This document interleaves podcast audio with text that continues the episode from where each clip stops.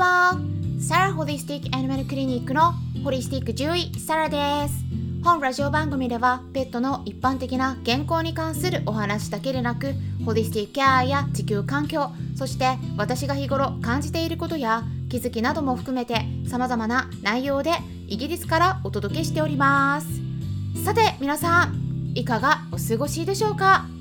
一部の地域でね再び大雨警報が出ているようですのでくれぐれも気をつけてお過ごしくださいね、まあ、イギリスの方ではですね今のところ天候は安定しているんですけどもただちょっとね熱波が再び来るかもしれないっていうことで予報が出ていて昨日も結構暑かったんですね、まあ、公園散歩してたらね暑くなってきたのでちょっとカーディガン脱いで半袖で過ごしたっていう感じだったんですが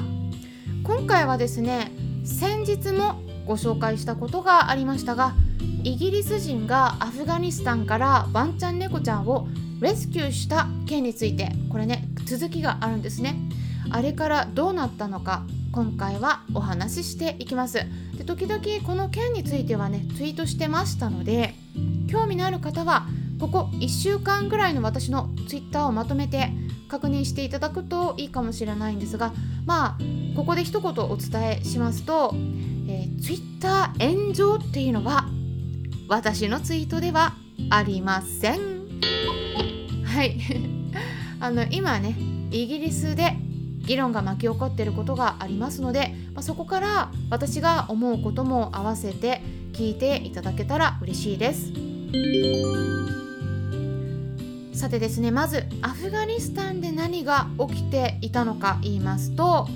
まず今回の問題としてはアフガニスタンがタリバンに敗れてでそこに駐在していたアメリカ軍が8月31日までに撤退しなければならない状況になってしまったということでしたね。でそこにはアメリカ軍だけではなくてイギリス軍も深く関わってて一緒に活動してたんですね。でこれがもうだいぶ前からなんですが、まあ、イギリスからそこに来てた海軍兵のお一人のペン・ファーディングさんという方が現地のワンちゃんと出会ってでそこからレスキュー活動をするようになってでそれが2007年からだったんですね。でずっと滞在してたんですけれども、まあ、今回この問題がありでカブールで Now's Out Charity という名前の動物保護施設を立ち上げて、え、現地のアフガニスタン人を含むスタッフさんと活動してたんですけれども、まあ、今回この問題で、えー、国外退避の期限とされてる8月31日までに出ないとならないということで、まあ、国を挙げて飛行機を飛ばして順番に人を国外に脱出させていってた言ってたんですけれども、まあ、その中でですねペンサーはオペレーションアークっていう名前のいわゆる箱舟作戦を立ち上げて実行してたんですね。でペンサーはね結局無事にイギリスにアフガニスタンからですねワンちゃん猫ちゃんたちと一緒に戻ることができたんです。でこれだけを聞くとね一見落着のように聞こえるかもしれないんですが実はその裏ではいろいろとごたごたがあってねそれがまだ引きずってる感じなんですね。でまずあのペンさんがアフガニスタンで立ち往生してる間に飛行機をもう確保しようって本当にねいろんなあらゆる手を尽くしてたんだけれどもイギリスの国防大臣であるベン・ワレスさんがね肯定的に捉えてなくてこの方はあんまり動物に対してはあんまり優しくない方なんですね。で飛行機の手配をねあんまり協力的にしようとしてくれなかったって言ったことがあったらしいんです。で手配できてもね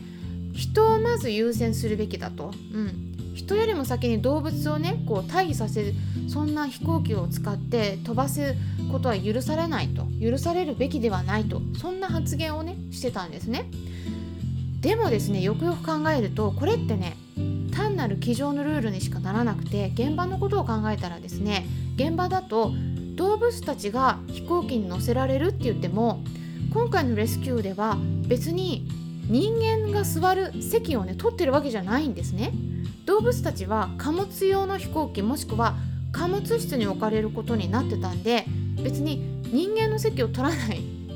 別にそこをねあの動物優先にしてるわけじゃないですね。だから全然意味がないことなんですけれどもただ実際に飛行機に乗れない人たちが続出してる中で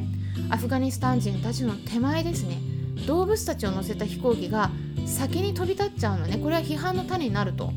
言った、まあ、いわゆる世間体っていうものをね考えてたこともあったかもしれないんだけれどもでもそういった国防大臣のベンさんの考えの影響でねすごく現場が混乱してたみたいなんです。で実際に現場としてはですねクーラーのないもう外のトラックの中で何時間も待たなければならない状況の中ですね。その当時のアフガニスタンの気温っていうのは日本と同じくらいもう30度超えてたんですね。動物たちが熱中症になることも心配されていました。で実際にその影響かはわからないんだけど空港に連れてく間にですね5頭の猫ちゃんが亡くなってるんですね。でその理由は記載されてないんですけれどもその他に1頭のワンちゃんが亡くなっているっていうね亡くなったっていうお話がありました。でこれはですねワンちゃんはなんか検問所を通過する時にタリバンの人に刺されたっていうねこれはペンさんからのお話が載ってたんですねニュースで。本当にだからね壮絶な旅でねもうこれは元軍人さんだから成し遂げられたことなんじゃないかなっていうふうにも思ったんですね。でアフガニスタンから脱出できるまでの期日がもう決まってたんでね。もうこれ万が一脱出できなかったらペンさんもですね例えばタリバンの人たちに拉致されるとか殺されるとか、まあ、そんなリスクもあった中で時間との勝負になっていたわけなんだけれどもでもねこれがなかなかだからその時にちょっとあまり協力的に、うん、動いてくれなかったって言ったお話がねペンさんからされているんですね。だけどそのペンさんがねあのイギリスに戻ってからも国防大臣のベンさんの方もねインタビューに答えててでもね全然もうねあのすごいペンさんの行動をね否定的で批判されてるんですいまだに、うん、動物の命よりも人の命を優先させるべきだったとねそんな発言をね今もしてるんですね。でそしたらねツイッターが大炎上したんです。そういう流れがありました。で Twitter はねイギリスでも結構広く使われてて政治家の方々もね情報発信に活用してるんですね。で動物レスキュー活動してたペンさんを支持する人たちがねもうその国防大臣のベンさんの Twitter にもうねすごい怒りまくってもう炎上でねいろんなコメントを残していました。で例えばですね英語になるんですけれどもちょっと紹介しますとねどんな発言があったか言いますとね例えば You really are loathsome これはあなたって本当にムカつく人だね。とかね。あとは You should be ashamed of yourself これは自分自身を恥ずべきだ。とかね。あとは resign now これはすぐにもうあなた辞任しろ。っていうことです、まあ、こんなねいろんなこれ以外にも本当に本当に数えきれないぐらいね たくさんの批判が残されててねコメントが、うん、で大炎上してたんです。で、まあ、これに関してもね、うん、この国防大臣のベンさんがもう何て言うかなけしからんみたいな感じで言ってるんですけども、まあ、私はねそのコメントを見てあこんなにもねあのペンさんを支持する動物をね大事に思う方がたくさんいるんだなっていうのは私はね思ったんです。それを見てね、うん、ここでね皆さんに質問をしたいと思います。皆さんはどう思います？これってねあの他人他人事じゃないんです、うん、この問いってね、うん、問いっていうのは今回イギリスで発生した問いです。人の命と動物の命どちらを優先するべきか。この問いが出たんですねイギリスで。これね日本でも災害が起きた時に絶対投げかけられると思うんです。特に動物を飼ってない人とか動物が嫌いな人そういった方にとってはねあんま動物大事じゃないんですねやっぱりね。だからやっぱりね自分事として考えない動物がどうなろうとねそんな感じで動物と暮らしてる人たちとのギャップがかなりあるんだなっていうのを感じるところがあります。これはイギリスでも日本でも同じですね。でただ人の命と動物の命どちらが大事なんだと聞かれた時私はこの質問自体にすごい違和感を感じるんです。ここでいう動物っていうのはですね今回の件だったらレスキューされて世話をしてきたような動物のことを意味しますね。ペンさんにとって。そうなってたらですねもうこれただの動物じゃないんですね。そういう人を相手にこういう質問をするっていうのはすごく意地悪だなって私は思うんですね。で。こういう質問を投げかけることっていうのはあなたのお母さんとお子さんどっちの命の方が大事ですか？どちらを優先しますか？って聞かれてるようなものだと思うんです。一緒に暮らしてる動物たちってもう家族ですよね。だからどっちが大事なのかって言われたら答えは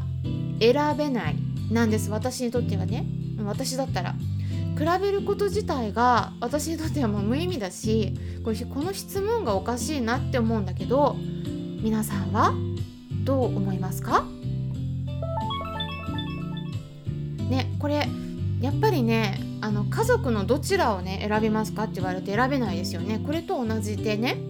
イギリスはねもう日本と比べれば動物愛護先進国って言われて、まあ、実際に今回はアフガニスタンからレスキューされた動物たちがイギリスに連れてこられたんだけれどもでもそれってねあの実際にレスキューした元軍人であるペンさんが命を張って